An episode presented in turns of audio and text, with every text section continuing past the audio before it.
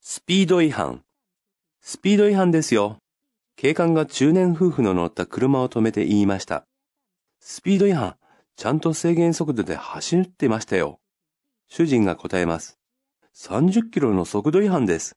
警官が言うと主人が抗議しました。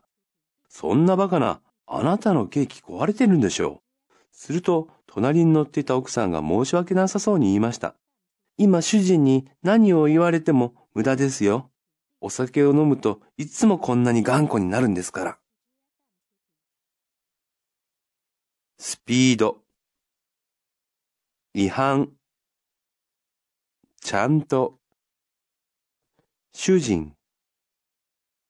頑固。